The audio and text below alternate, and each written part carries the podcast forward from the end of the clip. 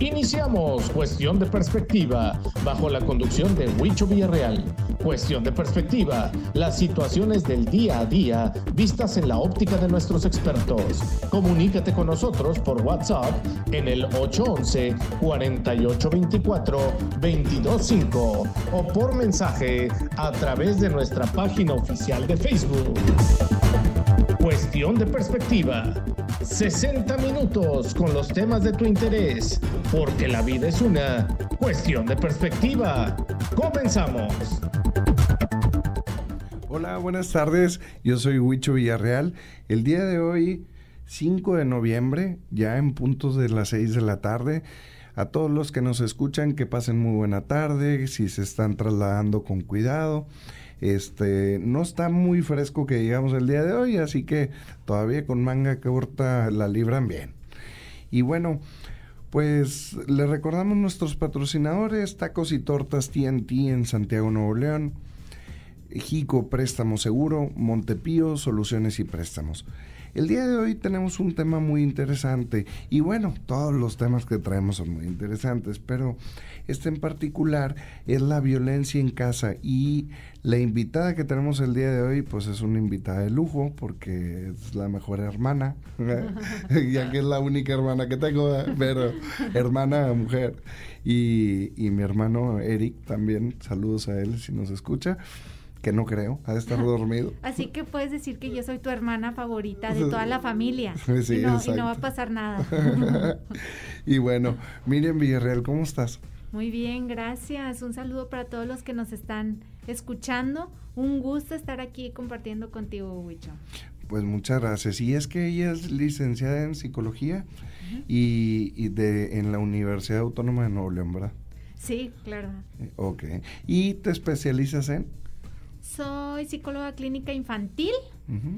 Eh, y bueno, mi especialidad son los niños, ¿sabes? Em, pero bueno, ya habíamos platicado acerca de, de, eso, donde al tratar a los niños es evidentemente que se tiene que tratar el entorno en el que se desarrollan y bueno, tengo un poco de experiencia en el trabajo con familias. Claro, no, y esto es lo que pasa, en la violencia en casa, quién le afecta, este, quiénes son los más violentos, pero también a quién afectan y, cómo se va la cadenita y la cadenita, ¿no? Y, y bueno, Miriam, pues a, comenzar, te había formulado algunas preguntas y bueno, la primera es, ¿qué actos de la familia cuentan como violencia? Mira, la verdad es que todos cuando mencionamos la palabra violencia, se nos viene como imágenes fuertes, ¿no? O sea, por ejemplo, si yo te digo, no, es que sufrí violencia, ¿qué se te viene a la mente? Eh, golpes. Golpes, ¿verdad? O sea, entonces hay veces en que catalogamos la violencia solo cuando se refiere a algo físico, ¿sí? O sea, eh, pues sí, o sea, dar golpes, cachetadas, empujones, nalgadas, etcétera, ¿no? Pero en realidad hay mucho más acerca de la violencia y esto es súper importante hacerlo visible porque no es nada más pegar, o sea, antes de pegar hay muchas otras cosas que suceden que se catalogan como violencia, ¿no? Y entonces, por, em, no sé, algo que, que, digas, es violencia, pero no implica contacto físico. Eh, gritos, Los gritos, ajá, los gritos es una forma de violencia, el insultar es una forma de violencia, pero hay cosas tan sencillas y sutiles que no nos damos cuenta como por ejemplo el chantaje. Es un estilo de manipulación y es un estilo de violencia. El problema aquí es que a lo mejor violencia lo asumimos solo como físico, pero también existe la violencia psicológica, ¿no? Y ahí es por donde empieza todo, a través de la violencia psicológica. Entonces, manipular, engañar, es más, la ley del hielo es violencia. ¿Estás escuchando, mami? el ignorar es una especie de manipulación emocional que, que se percibe como algo negativo, o sea, como algo de violencia. El intimidar también. Por ejemplo, hay muchas personas que dicen, no, o sea, yo si siento mucho, mucha rabia o mucha ira, pues yo le pego a algo. Ok, pero le pegas delante de una persona se toma como intimidación, ¿sabes? O sea, al final de cuentas, aunque tú digas, ay, quiero descargar mi coraje y lo hago en, contra algún objeto, al final de cuentas estás produciendo algo en esa otra persona, que es miedo, ¿sí? Entonces también golpear, aventar cosas es una especie de violencia. ¿El gesticular también? Eh, las expresiones faciales eh, no están catalogadas en el estilo de violencia, está, pero sí como, como una, pues es que al final de cuentas es una forma de expresión. O sea, todo lo que sea gesticulado, o sea, bueno, claro que, no sé, no sé si te refieres de que a sacar la lengua, o cómo que te refieres, ¿no? No, no, pues a veces, este, el, la intimidación puede entrar con un, con un guiño, este, cosas así. Ok, sí, em, digamos que las posturas que tienen que ver con ataque, sí, o sea, no propiamente la gesticulación, sino lo que dice tu cuerpo, o sea, por ejemplo, es bien común ver en las riñas, ¿no? En las riñas, no sé, vamos a suponer en el estadio. O sea, que te vas a pelear y entonces pones como el pecho hacia adelante, ¿no? Los puños cerrados. Los puños cerrados. Y eso, esa postura corporal de ataque, sí es violencia, ¿no? Y bueno, em, prohibir también es una especie de violencia cuando se relacionan con con cosas funcionales, ¿no? O sea, te prohíbo salir a tal parte, o sea, sin ninguna justificación. Claro. También es una especie de, de violencia. Y puede ir subiendo, ¿no? O sea, em, ya llega, por ejemplo, aislar a una persona, es una especie de violencia y es algo muy usado aquí en México, solo que no se, no se da tanta visibilidad, ¿no? Es decir, acuérdate que el aislar alguien implica, o sea, que no tenga contacto con otras personas, es como decir que es de tu propiedad, ¿no? Entonces también es una especie de, de violencia, ¿no? Entonces, y claro, em, digamos que la culminación de la violencia, o sea, como el tope máximo, puede llegar a ser asesinar. Claro. Eh, eh, la física y luego el asesino. O sea, primero son las cosas tranquilas, luego lo físico y luego... Sí, y todo eso es violencia, ¿sí? O sea, no puedes decir, ay, solo estoy en... No, es que... Violencia este, uno. Ajá, y, no pasa nada. No, todo eso es violencia y es súper importante hacerlo visible para poder empezar a erradicarlo. Y todo esto, ahorita tú estás, estamos hablando de la familia, y hay autores y psicólogos que dicen que la institución más violenta es la familia, ¿no? Entonces, parte de ahí, ahí se genera todo. Y bueno, por ejemplo, me gustaría decir que en, eh, por ejemplo, eh, vamos a hablar de los penales, ¿sí? Las cárceles.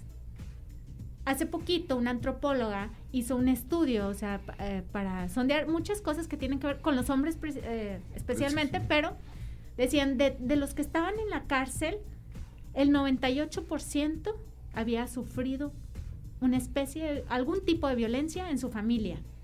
Dice, el 2%, em, dice, yo creo que me mintieron, decía ella, ¿no? Pero el 98% de las personas que están en la cárcel vivieron, sufrieron violencia en su infancia y principalmente de su núcleo familiar, ¿no? Entonces esto nos arroja mucho, o sea, nos dice que qué es lo que estamos exportando las familias.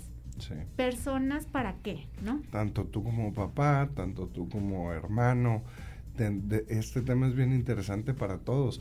Digo, a lo mejor para el niño no lo va a comprender igual, pero yo creo que del adolescente para arriba sí nos puede entender y puede eh, eh, tomar cartas en el asunto, que al final eso es lo que nos vas a decir cómo podemos este, eh, solucionar, ¿no? ¿Quiénes son más propensos a recurrir a la violencia en una familia? Mira, voy a hablar de estadísticas en, este, en este caso. Em, la violencia generalmente en una familia se da entre los miembros de la pareja. ¿sí? Em, los niños solo reflejan una especie de, agresividad, pues algo del entorno de los papás. Entonces voy a hablar de estadísticamente. La violencia, lo voy a decir en, en estadísticas. Por ejemplo, la violencia contra el hombre, contra el hombre, alcanza un 2%. Em, el 75% de los casos de maltrato se trata de violencia hacia las mujeres. Y hay un 23% restante en donde ambos miembros de la pareja son víctimas de violencia recíproca. ¿Sí? O sea, ella violenta, eh, mam- eh, la mujer violenta al hombre, el hombre violenta a la mujer. ¿sí? O sea, en- va de un lado para el otro y del otro para acá. Entonces, ¿no? Es como el Eh, empate, pero o sea, es que los dos- negativamente. Sí, Ajá, negativamente. Ajá, entonces, bueno, pues con estas estadísticas, pues sí hablamos que eh, pues los más propensos a recurrir a la violencia, en este caso, con estas estadísticas, son los hombres. Ok. Y para recibir la violencia, mm, supongo que es al revés. Eh, sería la mujer la que es más propensa a recibir la, la violencia. Sí, la mujer es la más propensa a recibir la violencia cuando hablamos de la violencia en los miembros de la pareja. Y, y por ejemplo, si ya hablamos con los hijos, o sea, hablamos de, de los hijos, también hay, hay estadísticas o en ese no. No hay estadísticas donde los hijos sean violentos o agresivos hacia los padres. No, no, o al Puramente. revés. O, o que los papás sean violentos con los hijos. Normalmente se da, o sea, si entre pareja hay violencia, probablemente se vaya a los hijos. Definitivamente. Sí, Definitivo. sí, definitivamente sí hay violencia en los, en los papás. Es muy probable que sea un tipo de violencia. A lo mejor, digo, volvemos a lo mismo. Acuérdense que violencia no se refiere solo a golpes, Así ¿sí? es. Pero si hay un tipo de violencia hacia un miembro de la pareja, lo más probable es que sea hacia, haya hacia los hijos, ¿no? Claro. Los más vulnerables, ¿cómo repercute la violencia en ellos? O sea, digamos que pudiéramos mencionar a los hijos como más vulnerables, ¿cómo les repercute?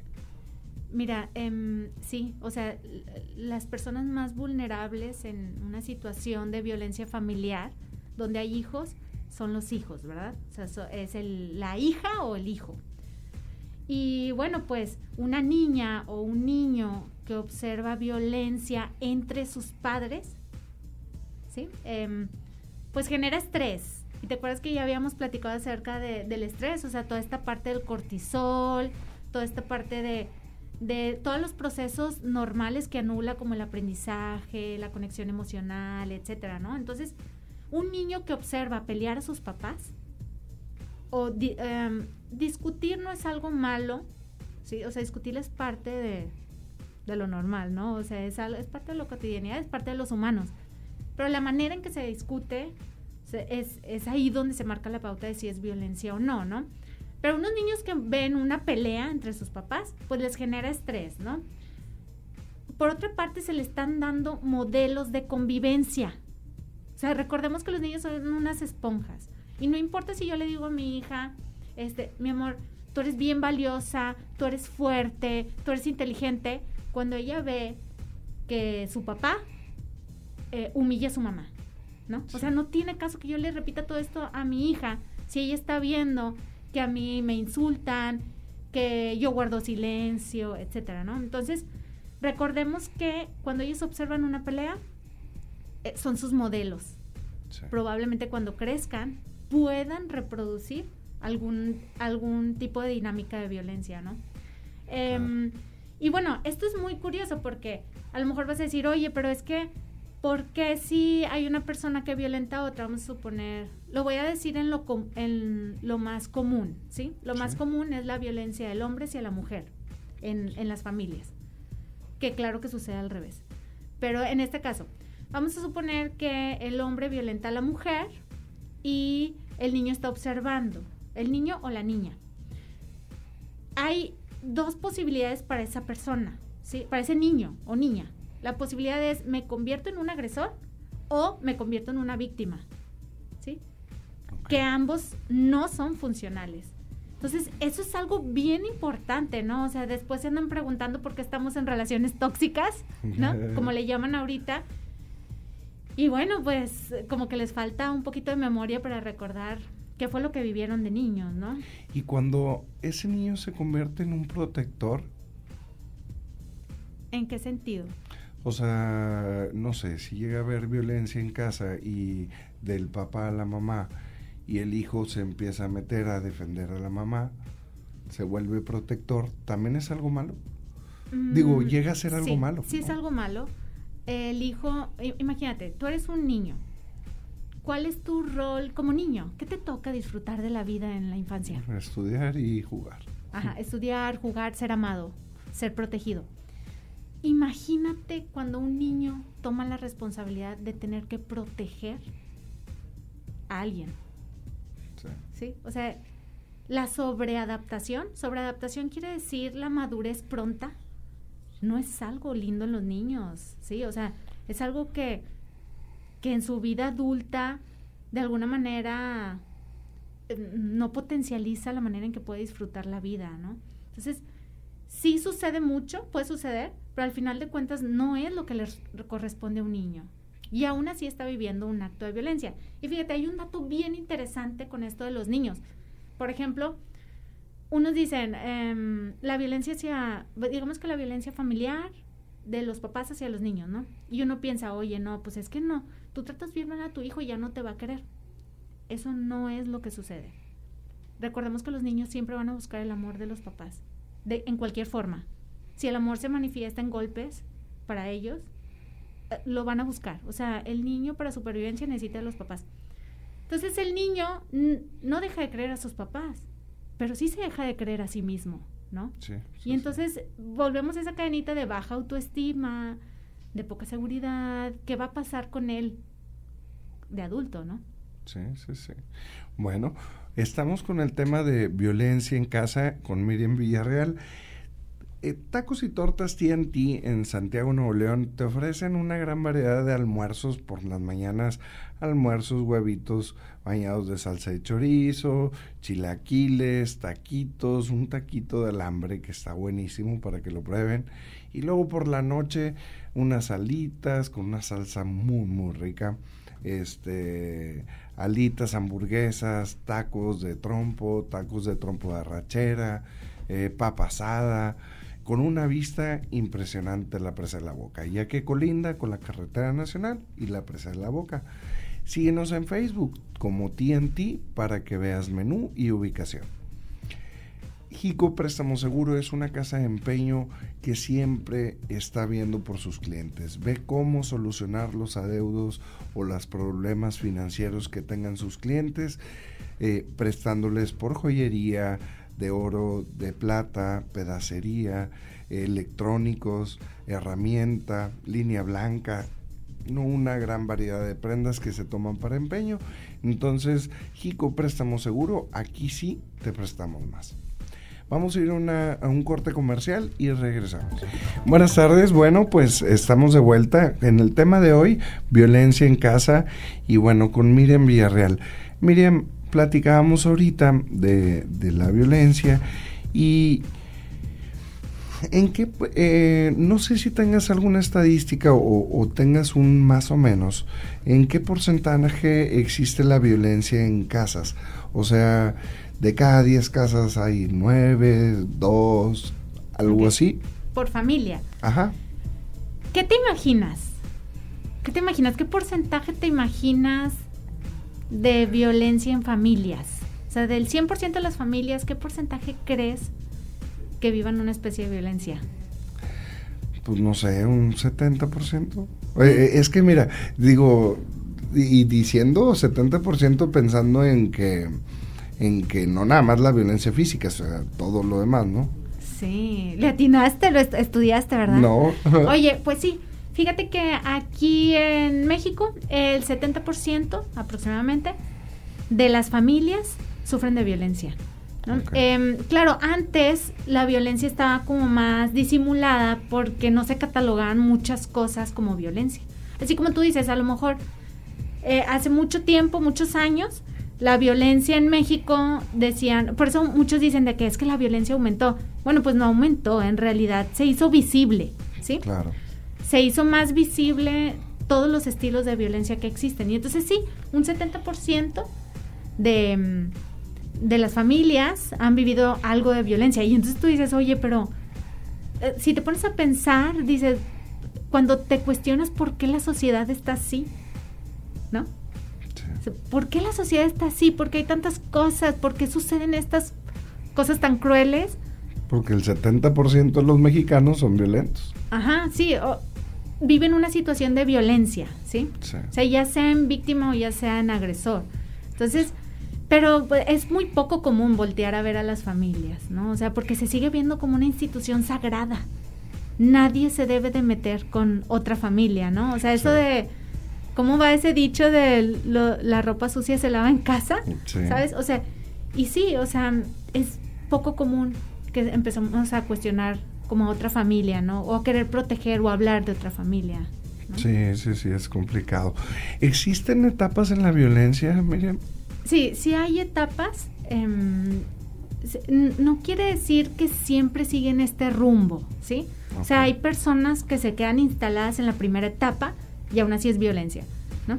Y hay personas que pasan por la primera etapa y luego van a la segunda y entonces es muy probable que pasen a la tercera. Cuando estamos, cuando va escalando de una a otra, la vamos a, en general se dividen, hay muchas etapas, pero voy a citar a un autor que lo hace más, más sencillo, ¿no? Lo divide en tres etapas.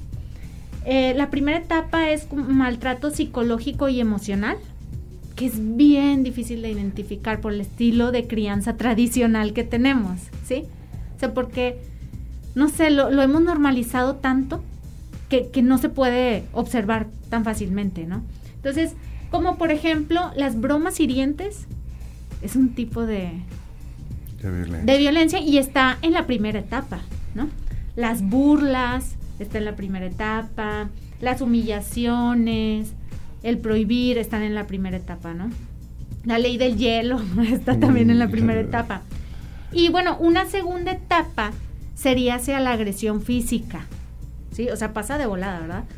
A la agresión física, que mm, esto tiene, digo, no propiamente los golpes, de hecho, desde golpear cosas, como te mencionaba, o sea, golpear cosas, aventar cosas, es... Em, y pues eh, incluso, ¿sabes que Los golpes de broma también están aquí, en, la segunda etapa. Así como de, este, así como que no queriendo te doy un zape. O, ¿Me entiendes? O sea, eso están aquí en la segunda, en la segunda etapa, los, los golpes de broma y los golpes reales, ¿no? Y hay una tercera etapa, que esta es como de riesgo, ¿no? Y eh, aquí está pues en riesgo la integridad física, está completamente en peligro, como cuando, eh, por ejemplo, no le ponemos este nombre, pero encerrar a una persona como una especie de secuestro es ponerte en, peligro, ¿no? Y es una, es como parte de la tercera etapa. Las amenazas, las amenazas que tienen que ver con la vida, también eh, están en esta etapa. Violación, también está en esta etapa y bueno, ya la culminación que vendría a ser el asesinato. Sí, sí, sí. Oye, pues, pues me parece bien este lo de las etapas, fíjate, yo creo que podemos llegar a ser... Eh, eh, bueno, no, mejor sigo con las preguntas porque y ahí te iba a hacer la pregunta número 14, ¿verdad? ¿Qué, ¿Qué fines pueden pasar si no se controla o se trabaja en ello? Eh, eh, bueno, mencionabas ahorita el asesinato, una violación, o sea, los más graves pudieran ser esos, ¿no? Sí, y es que, em, te digo, no siempre van escalando. La, hay veces en que solo estamos instaurados en la violencia psicológica y emocional. Claro. Pero sí hay señales que te, que te pueden, te pueden dar indicios de que va a pasar a la siguiente, ¿no?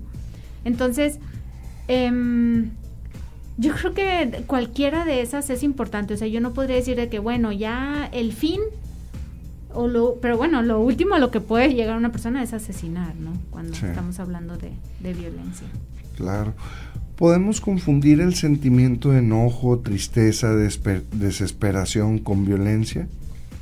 Mm, eh, no, mm, voy a tratar de hablar como de... si, si te refieres a las emociones, por ejemplo, las emociones son parte de nuestra condición humana, ¿sí? O sea, no, no hay ninguna emoción mala, solo existen, ¿sí? Y todas tienen una función, todas las, todas las emociones, ¿no?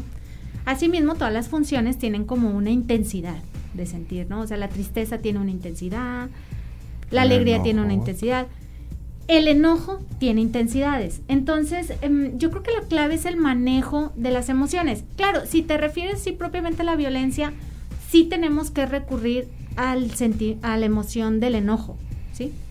En una súper intensidad.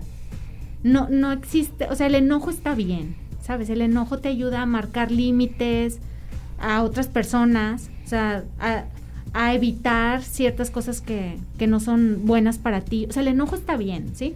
Pero la intensidad es en lo que podemos eh, variar. Y bueno, mira, por ejemplo, vamos a hablar de estas intensidades del enojo. O sea, un enojo en menor intensidad le podemos llamar fastidio. ¿Sí? O sea, el fastidio es parte del enojo en una intensidad pequeña, ¿no? Luego viene eh, la frustración, que es casi la intensidad media del enojo. La exasperación, la exasperación también es parte del enojo. Eh, claro que para, empezar a discutir, sí necesitas estar un poquito arriba de la mitad de la intensidad del enojo. Em, el ser vengativo también es parte eh, de un enojo casi llegando a lo más intenso, ¿sí? O sea, un escalón antes de llegar a lo más intenso está el ser vengativo. ¿Y entra como violento? La venganza entra como violencia, sí. Sí, sí, sí. O sea, la, venganza no es un estilo... De enojo. De conciliación. Ah, la venganza no es un recurso para afrontar un conflicto, ¿sí? No, no es un, no, o sea, no está bien. Y la intensidad más fuerte del enojo es la furia o ira, ¿sí? Esa es la, la superintensidad. Ahora, el sentir esta, las intensidades nos van guiando en nuestras, en nuestras acciones, ¿sí? Por ejemplo, no es normal sentir con mucha frecuencia la intensidad de furia o ira, eso no es normal, es solo para, para situaciones muy específicas, ¿no? Pero, por ejemplo, ¿qué respuestas podemos dar cuando estamos enojados? Pues discutir es una de ellas. Estamos enojados y buscamos discutir. El enojo también te puede llevar en una intensidad elevada a insultar. Te puede llevar a gritar. Y te puede llevar en la intensidad mm, de las intensidades más profundas en el enojo, te puede llegar a usar la fuerza física. ¿sí? Entonces, sí, sí tiene que ver, si, si la violencia está relacionada con el manejo del enojo, una parte sí, ¿no? O sea, si esa es como la conclusión a la que queremos llegar, pero no propiamente el enojo, sino la, la super intensidad del enojo, o sea, hablando de, de la ira o de la furia. Claro. ¿Por qué alguien puede ser violento? Mm,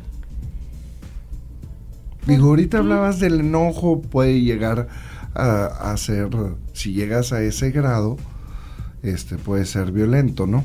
Pero ¿hay, ¿hay otros factores o solo es por enojo? Mm, mira, los factores de riesgo para ser una persona violenta, em, el primero tiene que ver con los modelos violentos de la familia. ¿sí? O sea, si tú viviste en una familia donde era muy constante la violencia, es un factor de riesgo para ser violento o ser víctima de violencia, ¿sí? Que al final de cuentas es una situación de violencia, ¿verdad? Eh, bueno, en esto, los estudios marcan, híjole, los esto es como el estudio que se hizo, ¿sí? De los modelos de familia, por ejemplo, una persona violenta, ¿no? Lo que ha sucedido, lo que han visto los investigadores es que la tendencia es un niño que el, niño tiende a tomar el patrón de, violencia y la niña tiende a tomar el papel de víctima, ¿sí? Pero bueno, suena lógico cuando los porcentajes de violencia de hombres hacia la mujer eh, son, son más altos que de mujer hacia hombre. Sin embargo, o sea, existen los dos. Sí, eh, otro es la cuestión emocional. Eh, le llaman analfabetismo emocional, ¿sí? O sea, son personas que pues no tienen noción de las emociones, no las saben expresar, no las saben gestionar. Y bueno, eh, también tienen unas cuestiones culturales que a lo mejor más adelante podemos ver, ¿no? O sea, mm, no, no es tan no, es tan común que, por ejemplo, los hombres estén tan conectados con sus emociones, ¿no? Sí. O sea, no es tan es algo como más cultural que podemos platicar más adelante. Y un factor de riesgo También es, por ejemplo, el consumo del alcohol o de sustancias químicas, o sea, como drogas, también es un factor de riesgo para caer en situaciones violentas. Tanto mujer como hombre, Tanto mujer como hombre. Claro. Sí, sí, sí. Fíjate, entonces pues ya sabemos, no tomemos en exceso. este, y bueno, la violencia, ahorita nos decías que te puedes mantener o incluso puede crecer. ¿Nos puedes hablar un poquito de ello? Sí, mira, mm, tiende a escalar, pero sí hay personas que pueden estar solo en, en la violencia, por ejemplo, emocional. Ahora, a lo mejor valdría la pena hablar acerca del ciclo de la violencia. ¿Sí? O sea, cuando nosotros vemos, cuando hablamos sobre violencia, pensamos que la, o sea, cuando vemos una familia que sufre violencia, vamos a, vamos a poner en perspectiva a la pareja primero, ¿sí?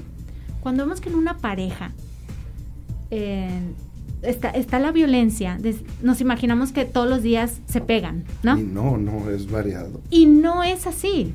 Recordemos que la violencia surge no de que, ah, me levanté, quiero ser violento, ¿verdad? O sea, la violencia sale cuando se presentan conflictos, ¿sí? Cuando se presentan situaciones, pues, desagradables, ¿no?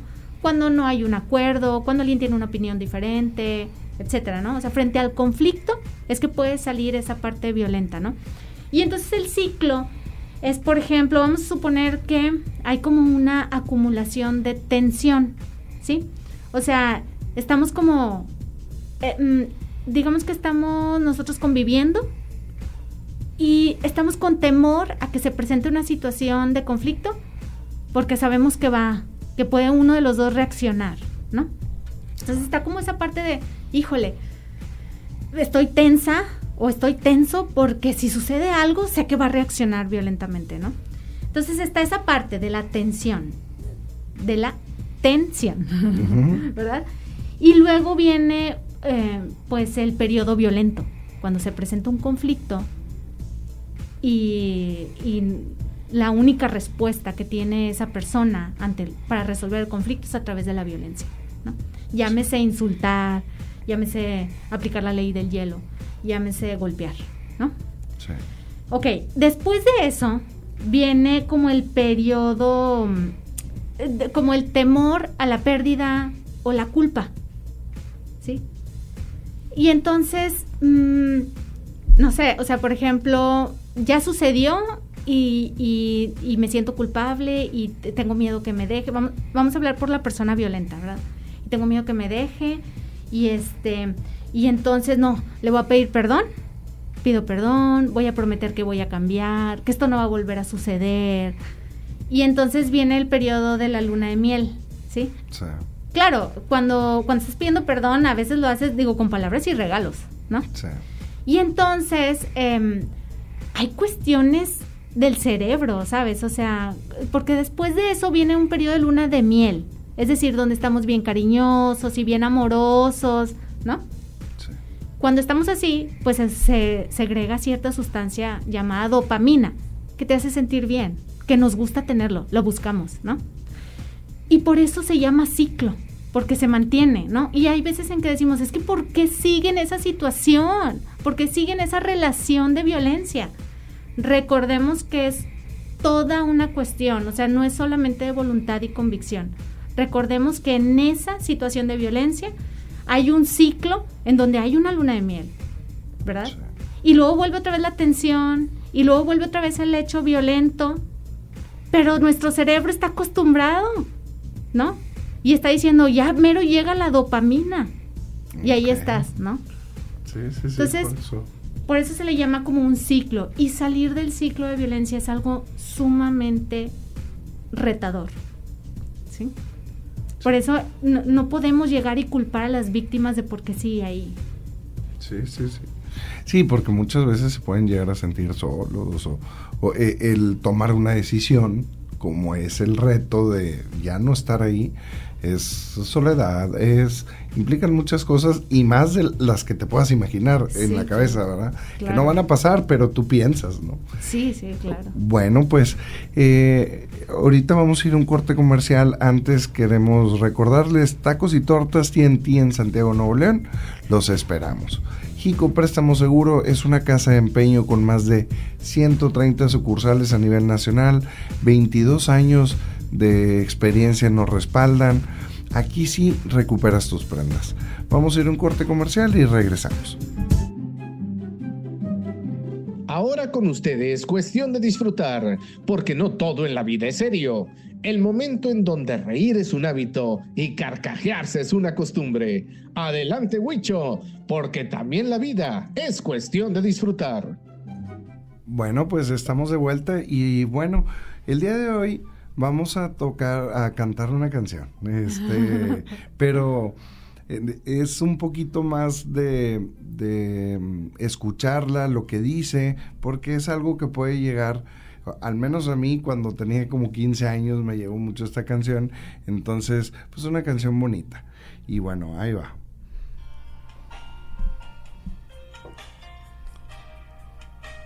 Ahí va, ahí va, va. No, no basta traerlos al mundo porque es obligatorio, porque son la base del matrimonio o porque te equivocaste en la cuenta. No basta con llevarlos a la escuela que aprendan, porque la vida cada vez es más dura. Ser lo que tu padre no pudo ser. No basta que de afecto tú le has dado bien poco, todo por culpa del maldito trabajo y del tiempo. No basta, porque cuando quiso hablar de un problema, tú le dijiste niño será mañana, y es muy tarde, estoy cansado. Bueno, era nada más un pedacito. Espero les haya gustado. Es una canción muy bonita, Franco Evita, para que la, la busquen. No basta, se llama. Este, y la sigan escuchando ahí en sus casas, en sus carros. Está muy, muy completa y muy bonita. Esto fue todo por cuestión de disfrutar. Esto fue cuestión de disfrutar. Ahora sí, pongámonos serios. Continuamos. Bueno, pues ahora sí pongámonos serios. Y Miriam, el tema que estamos tocando es violencia en casa con Miriam Villarreal, licenciada en psicología. Y bueno, ¿cómo puedo identificarme como violento? Sí, mira, mm, el primer momento de observarte o la mejor situación para observarte es cómo reaccionas ante el conflicto, ¿sí? Sí. Ya sea porque estás hablando de un tema y te dan la contra, o ya sea porque no estás de acuerdo en algo con alguien, ¿sí? Entonces, eso es lo primero, cuando entras en conflicto, ¿cómo reaccionas? Yo diría eh, en varios contextos, porque generalmente tenemos más confianza para ser nosotros mismos cuando estamos con la familia, no sé si te has dado cuenta. O sea, una persona violenta podría reaccionar ante el conflicto en su trabajo o con sus jefes de una forma, ¿sí? Pero el cómo reaccionar ante el conflicto con, personas cercanas, con ambientes de entornos próximos, como la familia, es, es algo que te puede dar mucha luz, ¿verdad? Em, y bueno, me gustaría mencionar el violentómetro. El violentómetro nos da mucha luz de, de, la violencia que podemos estar implementando, ¿no? Con más personas. Entonces, me voy a ir en orden eh, son solo algunos, ¿sí? Pero es como de, desde la más, ya hemos mencionado muchos, pero como del, del más, pequeño. leve, pero que sigue siendo violencia, hasta el como más fuerte, ¿no? Como de cosas de la primera etapa hasta la tercera. Si, si chantajeas, si mientes y engañas, si ignoras, si em, tienes como muchos celos, cuando hablamos de pareja, si ofendes, si humillas, si intimidas, si amenazas, si controlas, si prohíbes, em, si destruyes artículos personales o, u objetos, em, si agredes jugando también, si empujas, si golpeas, si encierras, si aíslas, si amenazas ya con objetos dañinos, si amenazas de muerte, Em, y bueno, ya lo último sería como asesinar. Mi consejo es siempre, el violentómetro da mucha luz y es algo como muy institucionado, ¿sí? Y ese, si tú lo buscas en internet, ¿lo puedes encontrar? Si tú lo buscas en internet, vas a encontrar muchos. El que tú quieras puedes tomar. Y entonces si, si empiezas a detectar, eh, lo más seguro es que digas, ay, solo fue una vez, al principio, ¿no? Ay, no es para tanto. Bueno, son foquitos rojos, sí, o sea, son cosas, fíjate, cuando estás en la primera etapa y detectas cosas como, em, digamos, sí, de esto de la primera etapa son fáciles de, de modificar, ¿sí? Pero si es algo que ya haces constantemente y ya estás en la segunda etapa y le vas agregando y agregando, ya es muy difícil. Entonces yo diría que lo primero que debemos hacer es, vamos a buscar el violentómetro, vemos en qué nivel puedo llegar a ser o he estado haciendo mi violencia y luego es cómo puedo hacer para controlarla o erradicarla. O sea, ¿cómo le puedo hacer, Miriam? Sí, mira, em, yo, no, yo no utilizaría la palabra controlar, ¿sí? Yo creo que la violencia, así como tú lo preguntas, o así como tú lo mencionas, se erradica, ¿sí? Y bueno, pues implica un cambio en muchos aspectos. O sea, desde tienes que tener un encuentro emocional, o sea, tienes que tener inteligencia emocional para controlar las emociones, porque ya hablamos acerca de cómo el enojo en intensidades muy elevadas nos impulsan a reaccionar y a tomar conductas de violencia, ¿no? Em, claro, el primer paso es aceptarlo, ¿no?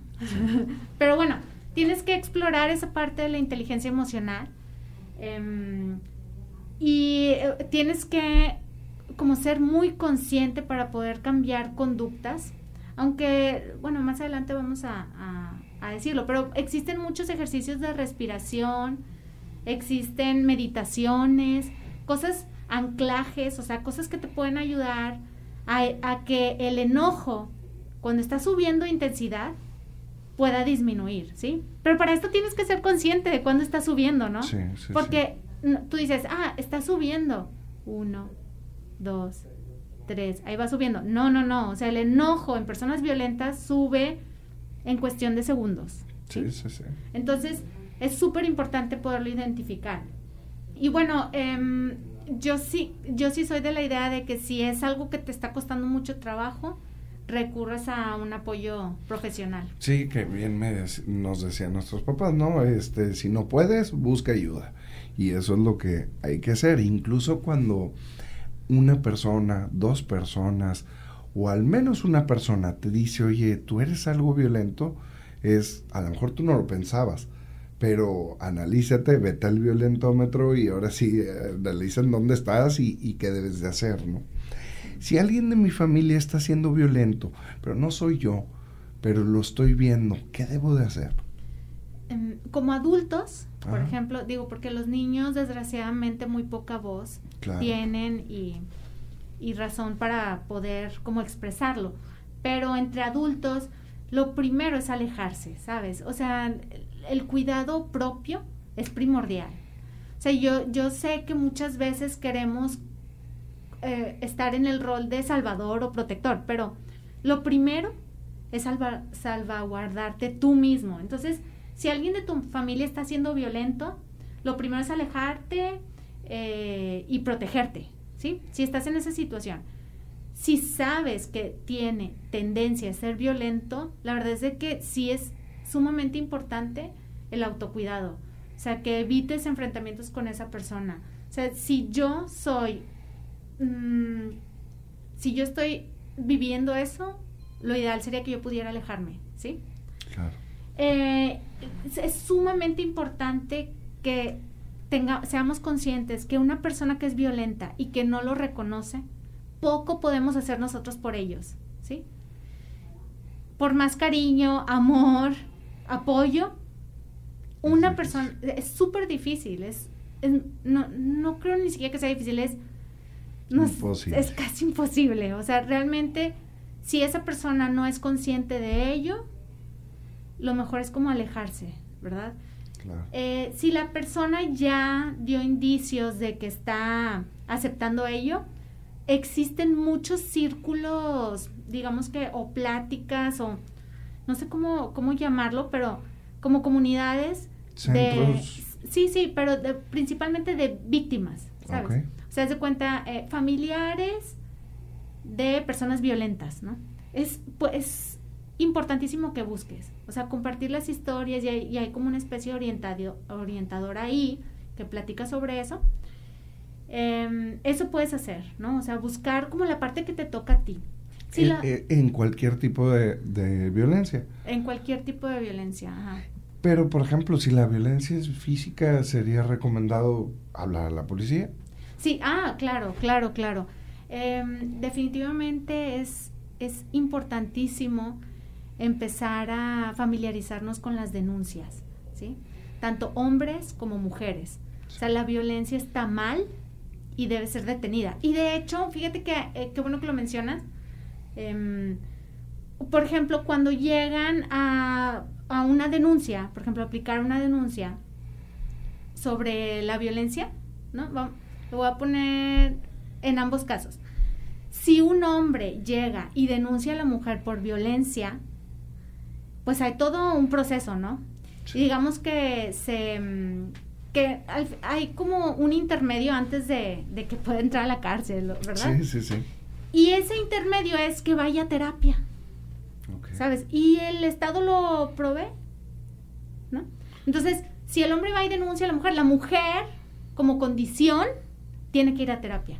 Qué padre, ¿no? Sí, está muy bien. Y al revés es igual, o sea, el, si la mujer va y denuncia al hombre por violencia, el, el hombre como un proceso tiene que ir a terapia. Y eso está padrísimo, o sea, porque ahí está la ayuda, o sea, realmente hay organizaciones que ayudan bastante, ¿no? Yo, yo ten- tengo la oportunidad de conocer a varias psicólogas que trabajan en este aspecto, o sea, con, con el agresor, ¿no? Sí. Y de alguna manera no para culparlos, ¿verdad? Sino para que exploren esta parte de las emociones, sean conscientes y puedan ir modificando este tipo de conductas. Excelente. Oye, ¿y el machismo tiene participación en la violencia en casa? Mm, sí, este, sí, el, pues el machismo es algo muy cultural. Aquí en México, O- ahorita platicábamos entre cortes y me decías que el machismo no es un hombre. El machismo puede ser en una mujer, puede ser en un hombre. ¿Verdad? la- hay conductas que podemos reproducir las mujeres y que en sí son machistas. sí, sí, sí. Sí, definitivamente. Em, pues mira, la verdad es que el machismo es algo tan... como que se tiene que estudiar como a profundidad. Pero, por ejemplo, vamos a hablar de cómo el machismo pues interfiere mucho en el desarrollo del hombre, ¿sí? Sí. O sea, un hombre que se convierte en machista, ¿por qué fue por, qué fue por lo que sucedió? O sea, ¿qué sucedió en su desarrollo, no? Y bueno, por ejemplo, es muy común que el hombre tenga que demostrar pues su, hom- su hombría a través de qué? De, pues, de fuerza. De la fuerza, ¿no? Y así está culturalmente, o sea, desde adolescentes, por ejemplo, vamos a pensar que un niño, haz de cuenta, tú, tú eres papá, llega tu hijo y dice, papá, es que me pegó un niño. ¿Cuál es la respuesta inmediata de un hombre? Regresásela. Ajá. ¿verdad? Sí. O sea, es hacia la agresividad, ¿no? O sea, la así vamos educando, o sea, no se deje mi hijo, órale, usted también, ¿no? Y si te dejas te va a ir peor. Ajá, ajá. Y, y sabes, está tan normalizado, pero ¿qué mensaje le estamos dando, no? O sea, las cosas se resuelven a golpes, Sí. ¿no? La venganza es parte de la resolución de conflictos, ¿no? Sí, sí, sí. Si tú no demuestras que eres más fuerte que el otro, ¿qué, qué le dicen a esos niños? Pues, no, no sé.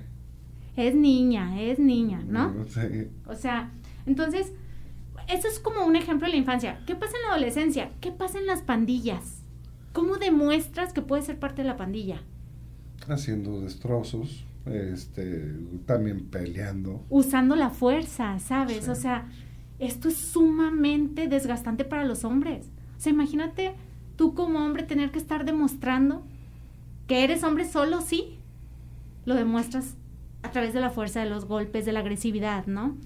Y bueno, ya después podemos analizar como todos estos deportes, ¿no? O sea, los Sí. hombres cuáles son los deportes a los que metemos a los, a los niños, ¿no? Que tienen que ver con esto. Y no estoy diciendo que es malo, o sea, porque también puede ser una forma de canalizar, pero ¿qué mensaje damos? ¿No? Y mm, bueno, eh, también quisiera como puntuar algo muy importante, es que a los niños es muy común que los desconecten de ciertas emociones. ¿Como cuál? ¿Cuál se te viene a la mente que dicen, no, tú no? No llores. No llores. O sea, la tristeza, ¿sabes? O el dolor. O sea, todas ese tipo de cosas hacen un descon... O sea, hace que te desconectes, ¿no? ¿Y, y con qué sí te conectas? Con la agresividad. Sí, sí, sí, sí. Bueno, miren, pues muchísimas gracias por haber venido. La verdad es que pues, se va el tiempo bien rápido y, y, la información que tú tienes es muy, muy vasta. Incluso antes de empezar, te, te voy a invitar la próxima semana por, con otro tema este, ya que estás tan informada y además sigues mucho esto de cuestión infantil, en cuestión de, de, en casa, entonces muy protectora de ello, entonces pues tú eres la más indicada. Así que la próxima semana nos veremos aquí también. Muchas gracias por haber venido. ¿Quieres mandar algunos saludos? Sí, claro, le quiero enviar saludos a mi esposo, Guillermo, a mis hijos, Ana Sofía y Guillermo, y a mi mamá. Eh, saludos a mi mamá también. Y digo a todos, pero mi mamá que nos está ayudando. este Y bueno, saludos a, Juan Carlos, a la tía Lucy, a toda la gente que nos escucha. Muchas gracias por, por habernos sintonizado el día de hoy. Que pasen muy bonita tarde. Hasta luego. Esperamos haber resuelto o aclarado algunas de tus dudas. Estamos abiertos a sugerencias en nuestra página oficial de Facebook, Cuestión de Perspectiva con Huicho Villarreal. Y nuestra cita con los expertos es de lunes a viernes de 6 a 7 de la tarde, porque la vida es una cuestión de perspectiva. Hasta la próxima.